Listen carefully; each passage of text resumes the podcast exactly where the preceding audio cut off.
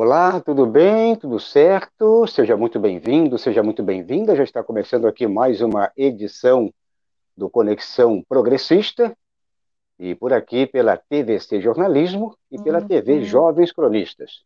Eu sou Valdo Santos, jornalista e editor aqui da TVC, e hoje, todas as quartas-feiras, trazendo por aqui o meu camarada Ulisses Santos, e ele traz bons ares. Será que ele vai trazer bons ares do Rio Grande do Sul? Seja bem-vindo, Ulisses Santos. Obrigado, Valdo. Espero sim, espero trazer bons, bons ares para nosso comentário do nosso programa de hoje à noite. Muito bem. Vamos então passar para você já rapidamente os principais destaques já desta quarta-feira, hoje dia 5 de agosto de 2020. Vamos então já trazer para você este primeiro destaque. O Brasil deixa de crescer 27% por motivo do golpe contra Dilma. Saiu aí, portanto, já uma reportagem é, publicada aí no jornal Valor Econômico. Vamos então repercutir já esta esta estimativa. Claro que poderíamos estar num patamar talvez melhor do que os 27% mais rico, né, como diz aqui, mais ricos o Brasil estaria, ou de repente não. Claro que tudo depende da conjuntura, mas pelo andar da carruagem, como estava a economia naquele ritmo, é, principalmente em comparação ali de 2013 até agora é, 2020. Então, nesse no ritmo lá, é, antes, um pouquinho antes do golpe e dando sequência, estaríamos hoje na estimativa do valor econômico, o Brasil estaria 27% mais rico. Vamos então falar desta notícia. Uh, o outro destaque é uma denúncia. O outro destaque é uma denúncia, é uma revelação, porque a revista Piauí revela o dia em que Bolsonaro decidiu mandar tropas fechar o STF, portanto, o Supremo é, Tribunal Federal.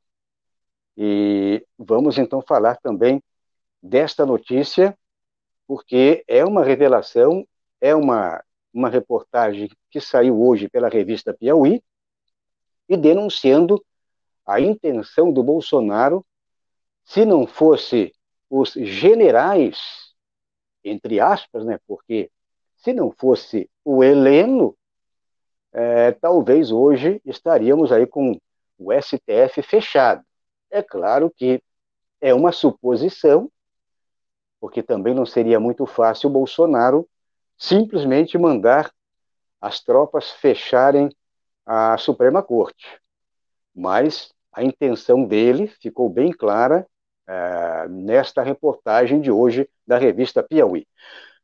Vamos também falar já do outro destaque desta quarta-feira. Jair Bolsonaro abre saco de maldades contra profissionais de saúde. O porquê desta manchete?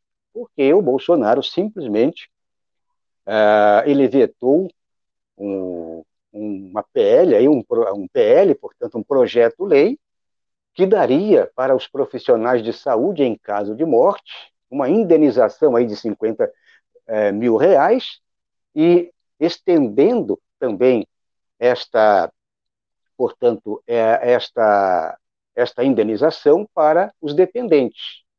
Então, o Bolsonaro simplesmente vetou e, portanto, a nossa manchete, saco de maldades do Bolsonaro. Vamos então também repercutir já esta notícia. Bom, já peço para você que está chegando, meu camarada e minha camarada, neste momento, não está inscrito ainda em nossos canais, faça a inscrição aqui na TVC Jornalismo e na TV Jovens Cronistas. Toque o sininho aqui do lado para ser notificado, dê like, dê positivo, portanto, joinha, e também ajude a divulgar aqui os canais. Da mesma forma, peço que, na medida do possível, contribua aqui com os dois canais também. É, um abraço aí para quem está por aqui pelo Twitter também. Já quero mandar aquele alô especial para quem nos acompanha aqui na transmissão de hoje, transmissão aqui ao vivo, simultânea pelos dois canais, também no Twitter. Bom, vamos então repercutir já esta primeira notícia. O Brasil deixa de crescer 27% por motivo do golpe contra Dilma. O golpe lá de 2016. Então, se o Brasil tivesse seguido seu curso normal, portanto, com a ex-presidente Dilma Rousseff concluindo seu segundo mandato e entregando o cargo a um sucessor legitimamente eleito, os brasileiros seriam hoje 27% mais ricos. O Brasil teria um produto interno bruto estimado, evidentemente, estimado em 1,8 trilhão de reais maior do que o atual. A informação é do jornal Valor Econômico. Então, o que traz aqui a reportagem, a reportagem faz uma comparação, faz uma estimativa que se o percurso, ou seja, todo esse, o processo evolutivo é, da gestão Dilma, ou seja, a gestão Lula, que passou para ele mesmo no segundo mandato, depois o Lula passou para a Dilma, e a Dilma também passou para ela mesma um segundo mandato que não durou, que não durou nem a metade o segundo mandato. Portanto, se tivesse dado sequência em uma possível vitória novamente do PT ou qualquer outro, é, qualquer outro é, é, presidente aí um pouco mais é, democrático, estaria hoje com esta sequência, ou seja, com essa sequência de crescimento econômico estimado, portanto, o jornal aqui ele faz uma estimativa, faz uma evolução econômica é, estimativa pelo, pelos dados do crescimento que o Brasil estava tendo na época em que a Dilma foi golpeada, foi derrubada do poder. E ela, por incrível que pareça, a economia brasileira estava em ascensão. Quando a Dilma foi exatamente golpeada, a economia do Brasil estava em ascendente. E se tivesse nesse ritmo, nesse ritmo talvez oscilando, poderíamos hoje simplesmente estarmos com essa, esse número estimado de 27%, talvez um pouco mais, por que não? Talvez um pouco menos, mas se tivesse dado sequência a, a esse projeto, principalmente se fosse é, um presidente é, de linha de, de, de, esquerda, de centro-esquerda, até mesmo, é, até mesmo um, um presidente, vamos colocar aí uma hipótese, um presidente MDBista, PSDBista, até mesmo, é, e seguisse esse ritmo, estaríamos hoje, claro que é um, um número estimado, meu camarada Ulisses, Ulisses Santos, meu xará, é, claro que tudo aqui são suposições, mas está mais do que provado pelo próprio valor econômico, que é o valor econômico é um veículo do, do grande capital, ou seja, ele é uma mídia que defende o sistema, defende o, o capitalismo, ele defende, né, é, ele, ele é da, da direita cheirosinha, então o próprio jornal está fazendo uma espécie né, de, de, de meia-culpa o Brasil hoje estaria com quase 30%, um pouco mais, um pouco menos. Queria ouvir também a, a tua análise. É, Valdo, na, uh, boa noite, né?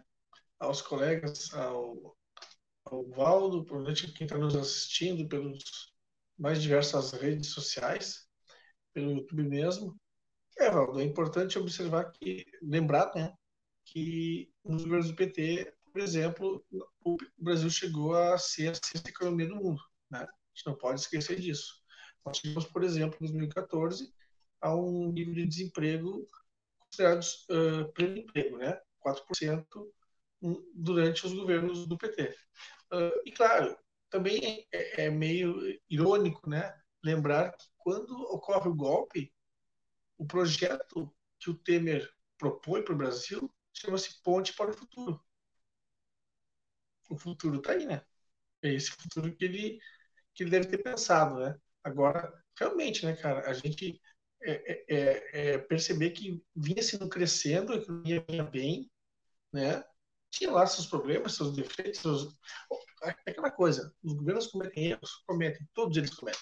Só que tem que admitir que havia um crescimento e o Brasil, o Brasil era moda no exterior. O Brasil era moda.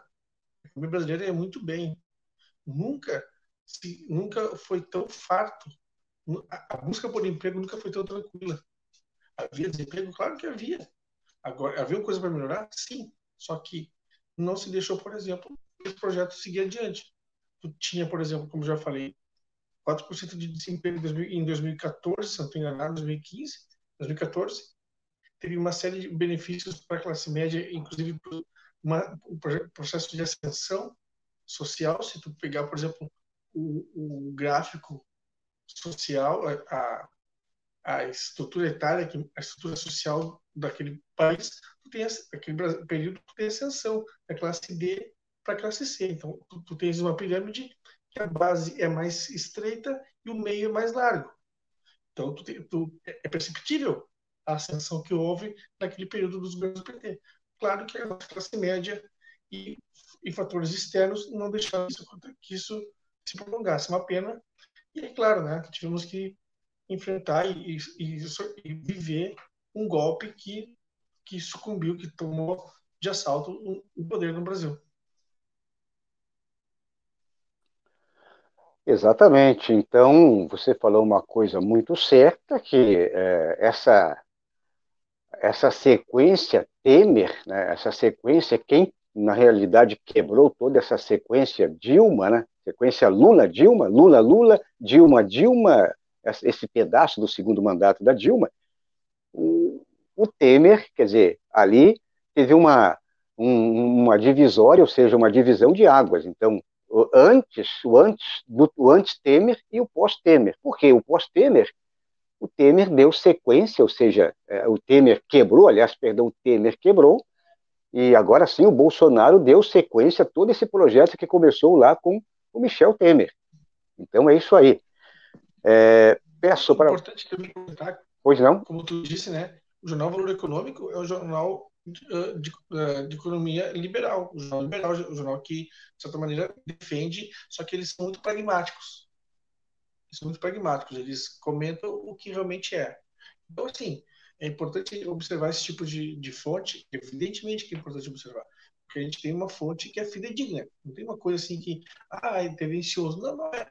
Se os caras são liberais, eles mostram o que realmente aconteceu. E ele está ali, ó. Poderíamos estar é, com quase 30% de crescimento além né, do que nós temos hoje. Então, é, é uma lástima. Interessante observar também, que da grande imprensa, imprensa, digamos, tradicional, isso não aparece. Exatamente. É, e só para finalizar aqui este nosso ponto de pauta, é, o, o governo, tanto de Lula e Dilma, não fez nada além daquilo que se encaixa dentro das pautas, é, de, as pautas liberais, só que de uma maneira é, humanizada. Mas, basicamente, Lula e Dilma não, não implantaram socialismo, não fizeram uma revolução, eles simplesmente fizeram o feijão com arroz no próprio campo liberal. Então, o próprio jornal aí está fazendo a meia-culpa, e como você falou, a, a imprensa tradicional infelizmente, ah, eles cospem no prato que come, né? Eles cospem no prato que come. Estamos falando aqui com o nosso camarada Ulisses Santos. Ele é, o Ulisses Santos, ele é o nosso cronista de todas as quartas-feiras e ele representa o Sul, Rio Grande do Sul, mais propriamente dito.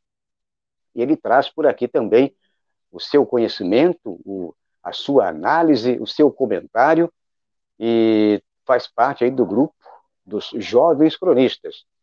Bom, já peço para quem está chegando agora fazer a inscrição aqui nos canais, na TVC Jornalismo, na TV Jovens Cronistas.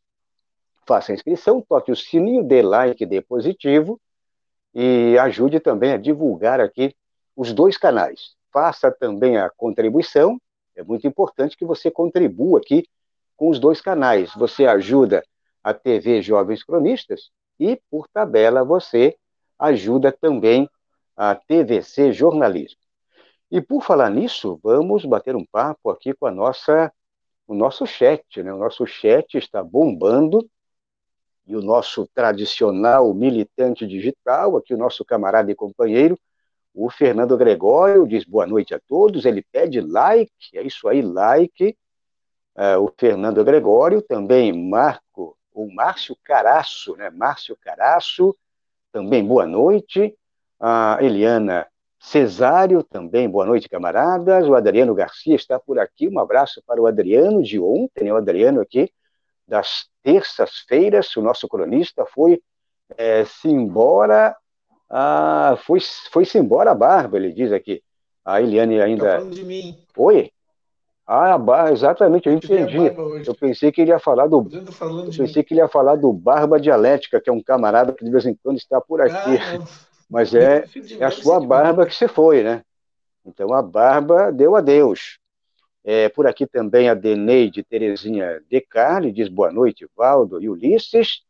É, também por aqui ainda outros camaradas e companheiros. Aquele abraço aí para o Cláudio Porto, está por aqui também.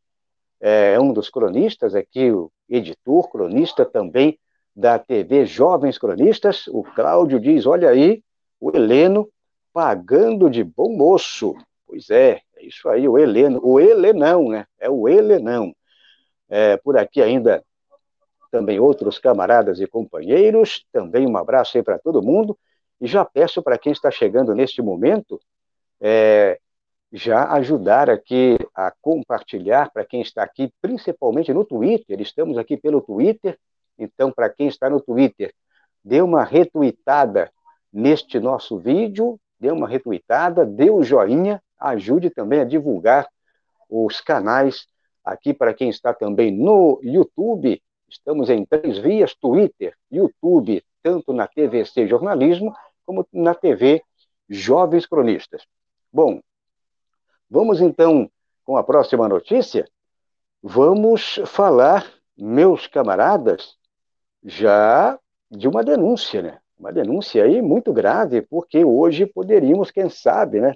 Quem sabe poderíamos aí estar num, num sistema político, talvez é, vi, é, vivenciando um golpe.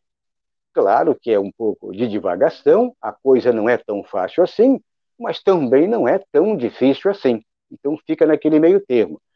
Porque a revista Piauí revela o dia em que Bolsonaro decidiu mandar tropas para fechar o STF, o Supremo Tribunal Federal. A reportagem da revista Piauí, divulgada nesta quarta-feira, 5 de agosto, denuncia que Bolsonaro teria comunicado a ministros militares que iria designar tropas para fechar o Supremo Tribunal Federal no dia 22 de maio, então, dia 22 de maio, bem recente, vocês lembram que teve toda aquela aquele agito lá dos celulares, o celular do seu Jair Bolsonaro e também do filho dele. E então segue a notícia.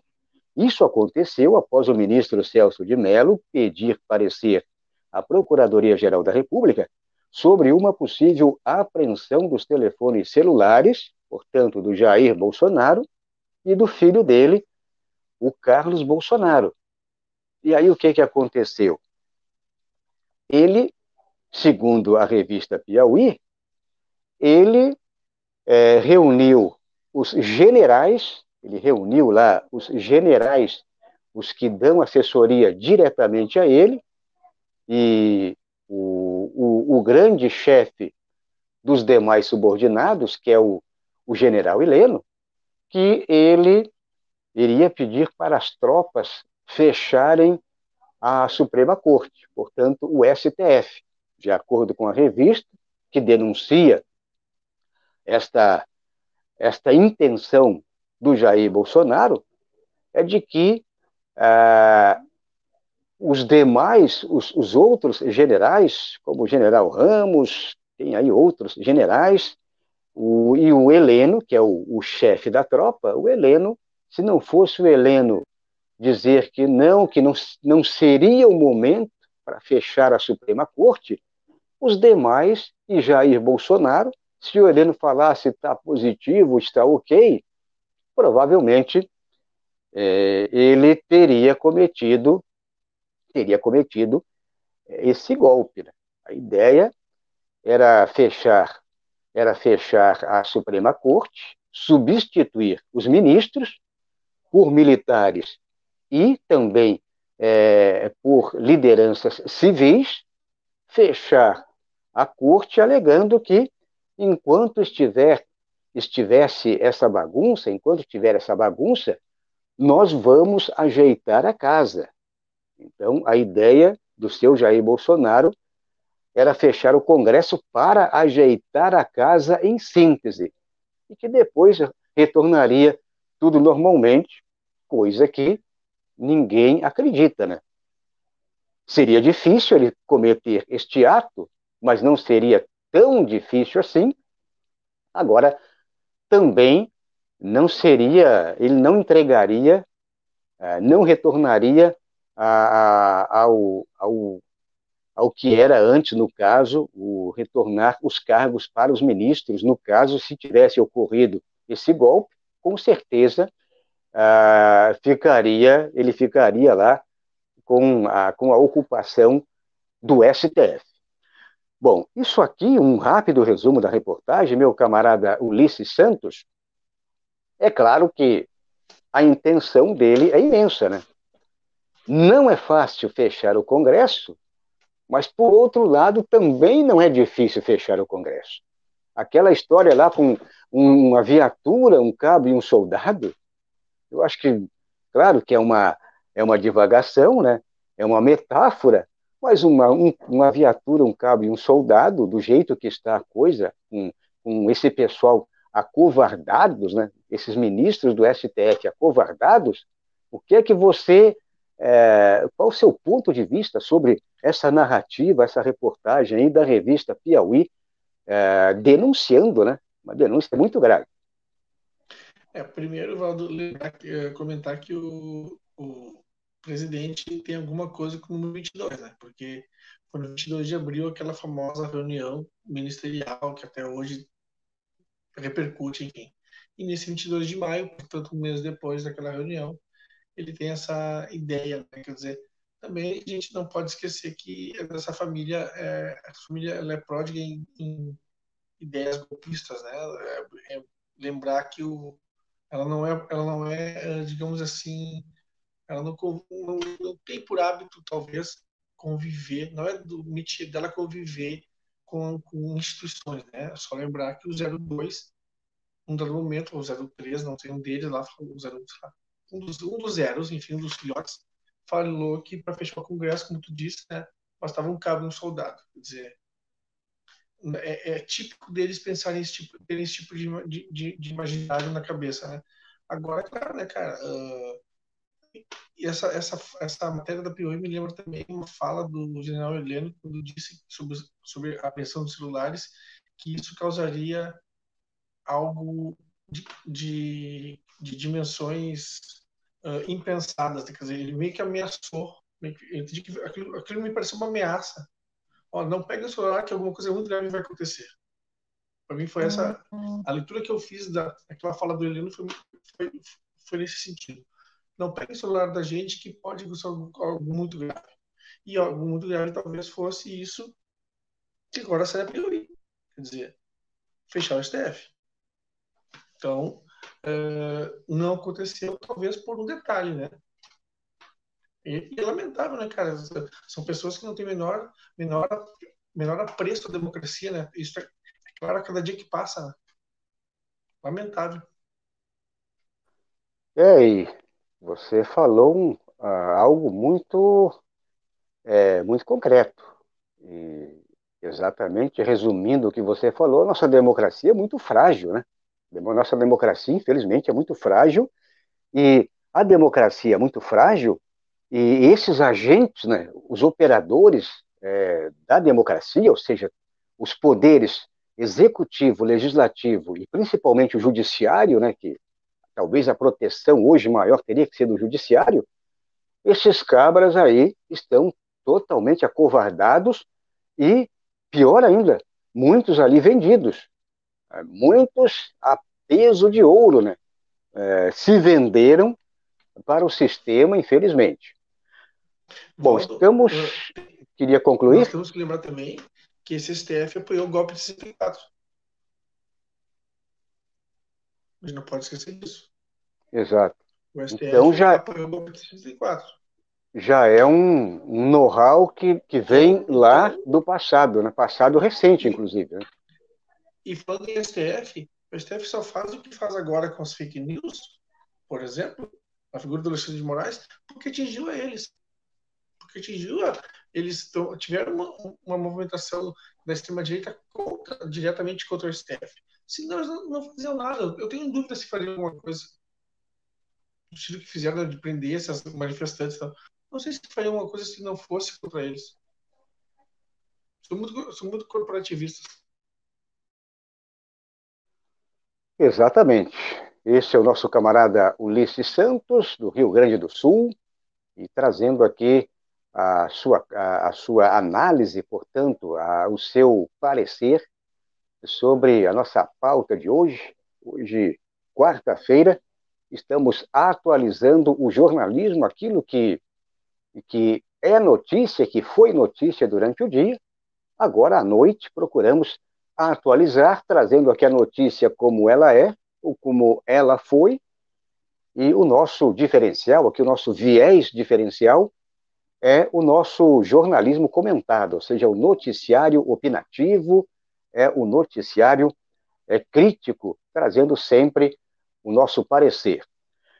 Bom, é, para quem está aqui já também mandando um abraço, queria mandar um abraço para quem está no chat da TDC Jornalismo.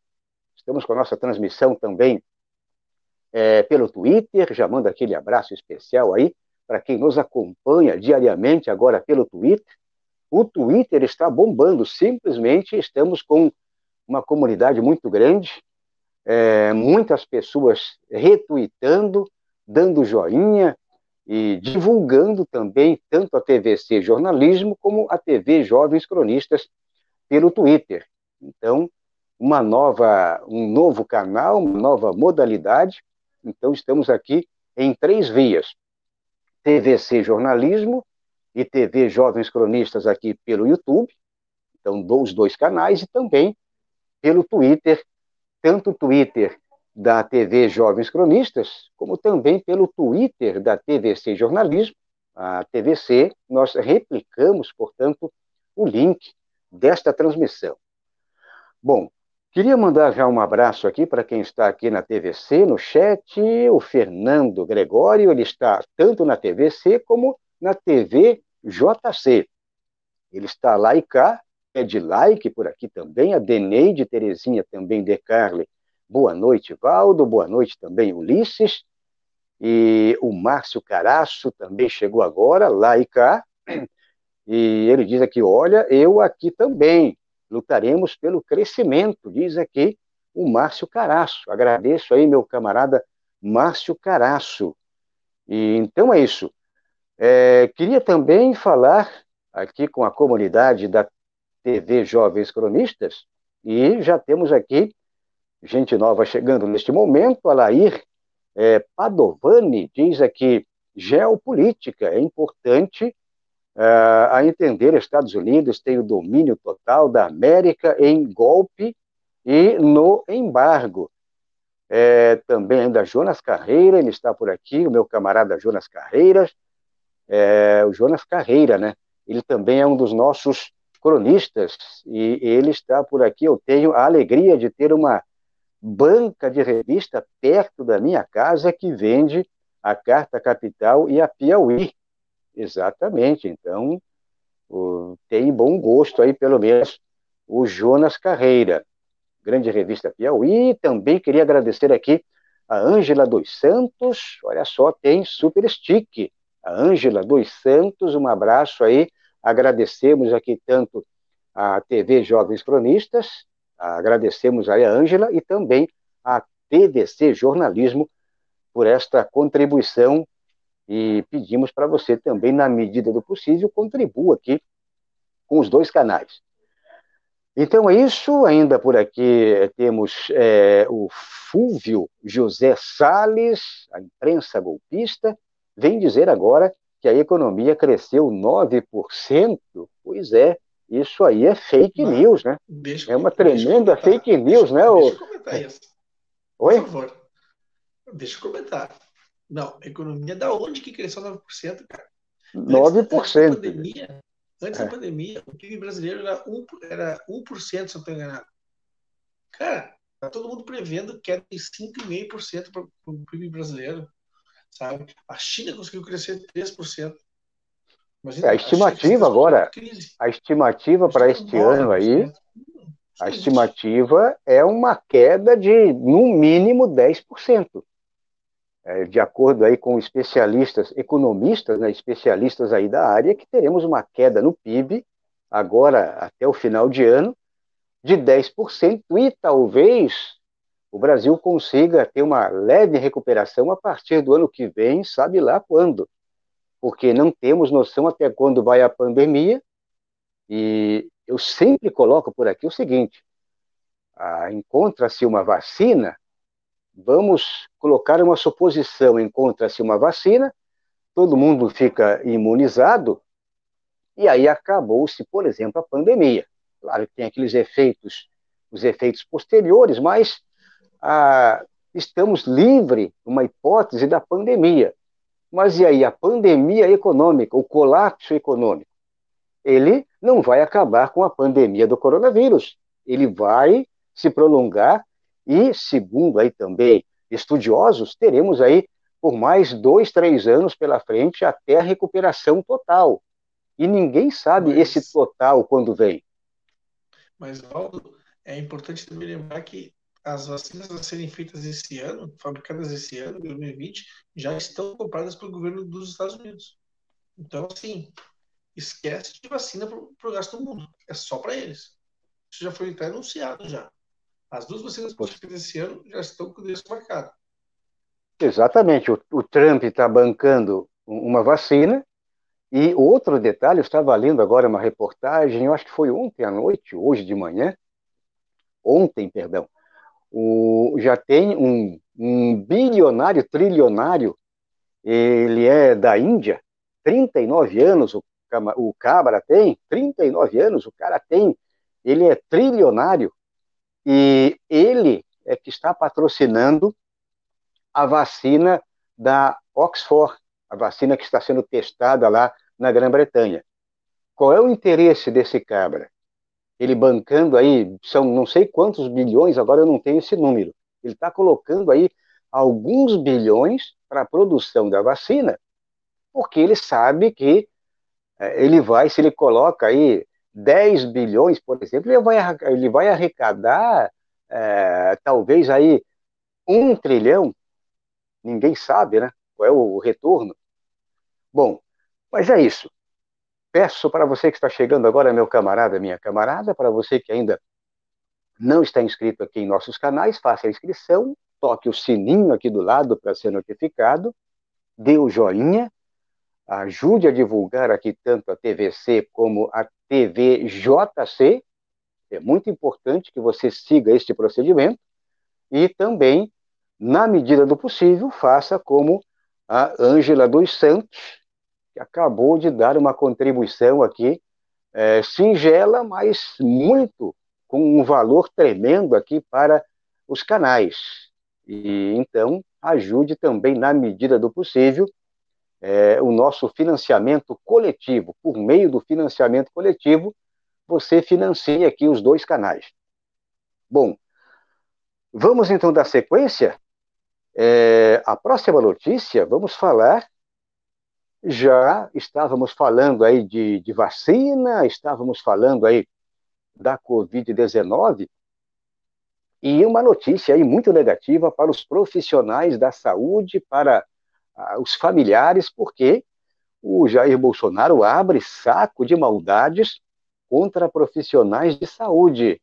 Então, esta manchete, o porquê que ele está abrindo esse saco de maldades, é, sendo o malvadão aí para cima é, dos profissionais da área de saúde e juntamente também com os familiares. Um profissional da área de saúde que, infelizmente, é, vai a óbito, ele deixa quantos dependentes é, e que ficam e que ficam sofrendo, por exemplo. Então, ignorando o sacrifício de auxiliares, técnicos de enfermagem e de médicos no momento mais grave da pandemia, Jair Bolsonaro voltou a abrir o saco de maldades de seu desgoverno para vetar o projeto-lei. Ele vetou o projeto-lei número 1826-2020, que estabelece compensação é, financeira, portanto, essa compensação financeira é de 50 mil reais para profissionais de saúde incapacitados permanentemente por causa da Covid-19. Portanto, é, ele simplesmente ele vetou é, esse PL. Ele vetou e aí que estabelece a compensação financeira uh, para profissionais, não só os profissionais, uh, os que estão incapacitados, por exemplo, uh, o sujeito ficou doente, o sujeito se contaminou com, com Covid ou qualquer outra doença e foi afastado neste momento. Então, a, a, a intenção do projeto, a intenção do projeto é dar uma ajuda. 50 mil, olha, 50 mil é uma miséria. O sujeito ele fica inválido, por exemplo, ele tem toda uma família é, para alimentar, uma família que depende do, do trabalho dele, um, por exemplo, um médico, um enfermeiro, é, tem esposa, mais dois, três filhos, e aí como é que fica? Como é que ficam né, esses dependentes? E não contando ainda se ele fica inválido e se ele morre.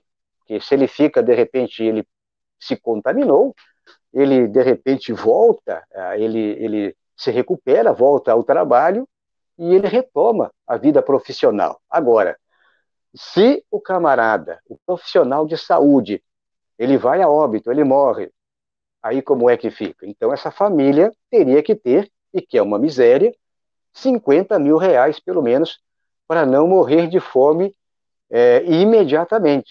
Pelo menos seria uma, uma pequena ajuda, eu ainda coloco que é uma ajuda muito minúscula, mas pelo menos, é, como ah, eu falo ah, do, do, auxílio fome, do auxílio esmola, que é o 600 reais, que é um auxílio miséria, mas pelo menos é, é melhor do que nada.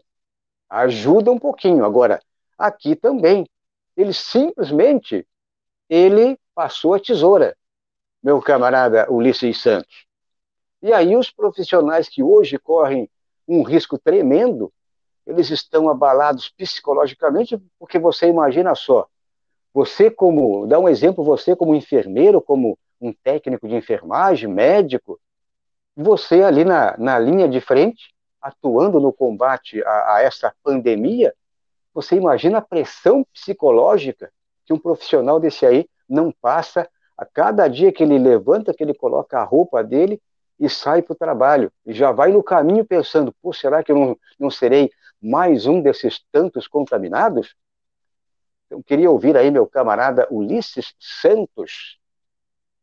Sem dúvida, Valdo. É mais uma atitude desse governo Bolsonaro contra o trabalhador, né? Seja ele qual for. Se é trabalhador, ele é contra. Se é trabalhador, ele, ele não quer nem saber, ele, ele age contra. Agora, ao mesmo tempo, Valdo, uh, eu eu, eu fico pensando assim, desse pessoal da área da saúde, eu, uh, aqueles que votaram nele, o que devem estar pensando nesse momento? Qual deve ser, qual deve ser, será que colocaram a mão na consciência?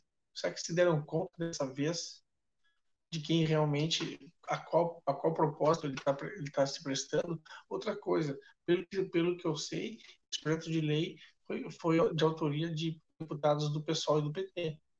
E quem duvida que não foi justamente por isso que ele vetou.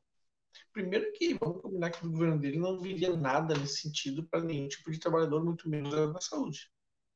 Né? Tanto é que ele, ele por ele distribui cloroquina a 3x4 para o pessoal, era isso. Até porque para ele que tem, o que nós temos é uma gripezinha que não mata ninguém. Até porque as pessoas têm que morrer, né? Um dia, um dia se vai morrer. Essa, essa, essa é a forma dele ver essa tragédia, essa pandemia do coronavírus. Quer dizer, não surpreende, ao mesmo tempo não surpreende que ele tome esse tipo de atitude contra os trabalhadores da área da saúde. Mas, ao mesmo tempo, lamenta-se profundamente. É lamentável mesmo, lamentável, porque é uma área que hoje teria que ter uma, uma proteção, teria que ter uma garantia 100%, ou seja, 100% de garantia, porque nós, aqui do outro lado, somos leigos. Por mais que você queira é, é, fazer, é, cometer alguma atitude positiva, mas você entende de, de, de, técnico de enfermagem, de enfermagem, pior ainda, como um médico, imagina um médico no fronte. Então não é qualquer um, não é qualquer uma pessoa, inclusive não é qualquer um é, com pouca experiência. Não é qualquer um que saia simplesmente, ah, eu sou um técnico de enfermagem, tô, estou começando agora. Não. Ele tem que ter uma certa experiência, porque ele está atuando num campo muito minado. Então não adianta o sujeito ah, só querer. E muito menos a gente que, nós que somos leigos, você não pode fazer nada. Então, eles têm que ter, de qualquer maneira, esse respaldo, esse, esse aporte para ter uma, uma certa tranquilidade, entre aspas, porque ninguém tem tranquilidade neste momento, né? Neste momento você, é, você é, simplesmente sai de casa não sabendo se vai voltar. Bom, queria já mandar um abraço aí para todo mundo, para quem está aqui em nosso chat, e temos gente nova chegando por aqui, sim, temos novas mensagens por aqui também, já mandando um abraço aí para o Jonas Carreira, a Ângela também mandando aquele alô, Ângela dos Santos. É, também por aqui temos é, Alair Padovani, diz Brasil, o PIB será menos 10%. Exatamente, o PIB é aquilo que eu falei, menos 10%. A Ângela, novamente, a Ângela, é, dando aqui um super chat, a Ângela dando mais um, um uma ajudazinha aqui para os canais. Então, agradecemos aqui tanto a TVC Jornalismo como a TV Jovens Cronistas. Agradecemos aí, portanto, a Ângela dos Santos pelo super, super stick, perdão, super stick.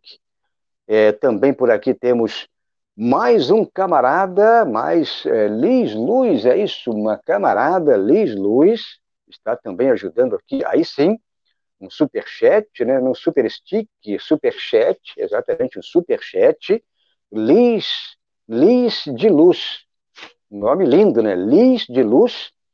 Agradecemos aí em nome dos, dos dois canais, tanto a TVC Jornalismo como a TV Jovens Cronistas, pela ajuda tanto aqui da Liz de Luz, como também a ajuda da Ângela dos Santos. É, os santos, é, os santos por aqui. É, agradecemos a presença da família Santos, né, Ulisses? Essa família nunca me deixa, nunca me deixa Exato. Lá, Também por aqui o João Batista, o João Batista Castro Alves diz aqui boa noite, companheiros progressistas, socialistas, nacionalistas e democratas. Um abraço aí para o João Batista. Lê S sobre o tema é, o tema do Byte, acho que o golpe foi contra o Brasil.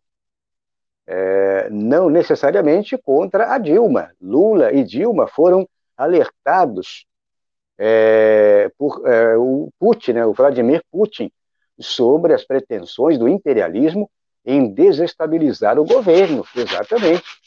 Eu lembro, Putin, ele avisou, olha, vem um golpe por aí. Mas não Salput, a esquerda, a esquerda que, que pensa um pouco, um pouquinho mais profundamente, é, todos, a esquerda aí, principalmente a esquerda é, de luta, já estava denunciando há muito tempo, né? Já estava denunciando há muito tempo uh, esse golpe. O, o, não vai ter Copa lá, uh, o vem para a rua, né? As jornadas de 2013, uh, esse somatório todo aí, ó, meu camarada Ulisses, esse somatório todo, exatamente, a esquerda denunciava já à época, né?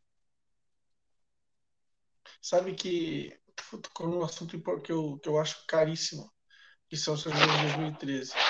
Eu lembro que eu estava no meu trabalho e aquilo me chamava muita atenção, porque eu comecei a, a observar alguns detalhes daquelas manifestações de 2013 alguns detalhes que eu vou citar aqui. Primeiro, não tinha bandeira de partido político. Segundo, não tinha liderança. Tá? E terceiro, que eu achei estranho aqui no Rio Grande do Sul, por exemplo, praticamente entrou na grade de programação da, da televisão. Tu tinha horário para assistir as manifestações. Aquilo me chamou muito atenção. E com o tempo começou a ter uma série de eu achava muito estranho aquilo tinha, era, era, aspas, espontâneo, sabe? Muito estranho, muito, muito estranho. E no final, deu no que deu. Ao mesmo tempo, a gente tem que entender também que a esquerda não soube interpretar, não soube entender o que estava acontecendo. A verdade é essa. E, lamentavelmente, a direita se apossou e deu no que deu. Exato. Muito bem, então um abraço aí para finalizar aqui o nosso, o nosso chat. O nosso chat por aqui está bombando. A, a Lê S ainda diz, sim, verdade, eu lembro exatamente daquela época que foi comentado por aqui, lá do começo de tudo, né? Vamos baixar as bandeiras, vamos tirar o vermelho das ruas, né? sem partido político. Aonde que você viu uma manifestação popular manifestação, no caso, se fosse de esquerda, contra partido político, claro que partido de esquerda, contra as bandeiras vermelhas do PT, do, as bandeiras do, do, do, do PCdoB, do, dos PCs, das, as bandeiras vermelhas do PCO, quer dizer, tudo isso aí já estava sendo projetado uh, de tudo que veria pela frente e foi o que aconteceu. Bom, também por aqui temos outros camaradas. A Rosa Maria Reis diz boa noite, amigos. O Adriano ainda diz uma vez que houve toda uma orquestração para tirá-la e para desmoralizar o partido. É golpe, exatamente, sobre a questão aí da, da, do golpe contra a Dilma Rousseff. Bom, então é isso, meus camaradas. Vamos agora para fechar aqui. Vamos falar da sobre uh, o boletim, já que estamos aí neste final com esta notícia aí sobre uh, este ataque, este, este saco de maldade do Jair Bolsonaro, vamos então, já para fechar, com o boletim eh, do coronavírus desta quarta-feira, hoje, dia 5 de agosto, e vamos então passar para você. A nossa fonte é o próprio Ministério da Saúde, e o boletim ele foi atualizado é, já, portanto, é, só vou abrir aqui rapidamente, a minha internet está um pouco lenta, mas vamos então falar já na sequência. Mas antes eu peço para você que está chegando, só para, enquanto abre aqui a, o, o nosso site aqui do coronavírus, peço que faça como os camaradas e as camaradas que estão ajudando aqui os canais, né? Você que de repente tem aquele dinheirinho extra, aquela graninha extra aí, e que pode, né, tem condições, ajude aqui tanto a TVC Jornalismo como a TV Jovens Cronistas. Você ajuda a TV Jovens Cronistas e aí, por tabela, você ajuda a, a TVC Jornalismo. E outro detalhe importante, meus camaradas, é você fazer a inscrição. Então, neste finalzinho agora aqui de live, para quem ainda não fez a inscrição, é muito importante que você faça a inscrição, toque o sininho aqui do lado para ser notificado e dê like, dê positivo. Bom, é... peço também para que você divulgue os canais. Para quem está aqui no Twitter, né, é muito importante para você que está aqui no Twitter que você uh, ajude a divulgar aqui a nossa transmissão ao vivo, simultânea, diariamente, de segunda a sexta-feira, a partir das nove horas da noite, sempre aqui nos dois canais. Então, ajude também a divulgar o, o nosso, a nossa transmissão simultânea do Conexão Progressista. Bom, acredito que vou ficar devendo para vocês o boletim do coronavírus. Infelizmente não está. Agora sim abriu. Cada vez que eu que eu dou de frente com é, que não abre, aí ele abre. Então tem gente de olho por aqui, né? Tem câmera oculta por aqui, será? É, teoria da conspiração, não, né? Bom, então vamos lá. Painel atualizado agora às 6h40 da noite, portanto, 20 para as 7 da noite. Casos confirmados, 2.859.073, portanto, casos confirmados, o acumulado. 57.152 casos novos e temos ah, aqui o índice de letalidade, 1.360, portanto, 1.360,5 ah, o índice de incidência. Agora vem aquele lado complicado, porque a, a casa dos 100 mil está bem próxima, infelizmente aí, infelizmente, meus camaradas, número de óbitos confirmados para hoje 97.256, é, portanto, óbitos mortos, 97.256. Então, acredito que esta semana, infelizmente, teremos aí, ah, o Brasil chega aí nos 100 mil. É, hoje, temos aí 1.437, mais um dia aí também com um número muito, muito grande aí de casos novos, ah, o índice de letalidade 3,4 e o índice de mortalidade 46,3. Então, é muito complicado porque estamos aí, meu camarada Ulisses, gostaria também de fazer um rápido comentário sobre esse número alarmante de 90 90 estávamos aqui, o que em final de semana, acredito, sexta-feira, e deu um salto tremendo para 97, 97.256. Muito complicado. É uma realmente é, é, muito triste, são muito tristes esses números, né, né o, o Valdo? 97 mil pessoas que já perderam suas vidas. Eu costumo multiplicar um desses, esse número por quatro, né? Porque eu imagino assim uh, um, um núcleo familiar de quatro pessoas, né? imagina ver 90 vezes 4 dá 360 mil pessoas atingidas diretamente por um, por um óbito, né? Claro, isso vou colocar aqui por baixo, porque na realidade tem famílias que são maiores, outras menores, né? E que são afetadas por uma situação trágica como essa. Agora, o que lastima também, a gente, isso tudo em grande parte, é reflexo da inoperância do governo federal, né? Que só pensa naquela, na, na, no, no, remédio aquele que não tem menor, menor utilidade e, e os números estão aí para mostrar que o governo não tem menor capacidade de gerir uma, uma crise como essa, deixou chegar nesse ponto e, parece que está dando de ombros, está olhando para a janela e vendo, deixando a banda passar, lamentavelmente.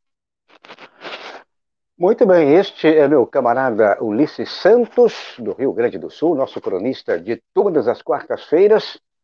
E já queria agradecer aqui a presença do Ulisses. E você volta na próxima quarta, é isso? E sempre trazendo aqui novidades. Um abraço aí para você e até a próxima quarta-feira, né? Nas quartas-feiras estamos aí. E durante a semana ouvindo os colegas durante os outros dias. É isso aí. Um abraço para todo mundo aí, um abraço para o pessoal que está nos ouvindo aí nas redes sociais e nos vendo, nos assistindo, nos dando, nos dando essa, essa audiência. Deixa o like, deixa o positivo aí. E a gente se vê na sequência. Não esquecendo que da minha coluna no, na página dos Jovens Cronistas, coluna sobre tudo. É isso aí. Valeu, Valdo. Então é isso, meus camaradas. Um abraço aí para todo mundo, para você que nos acompanha por aqui pela TVC Jornalismo e também pela TV Jovens Cronistas. A nossa transmissão aqui é simultânea. Agora estamos com três vias, aqui os dois canais também no Twitter. Já um abraço aí para todo mundo que está no Twitter também.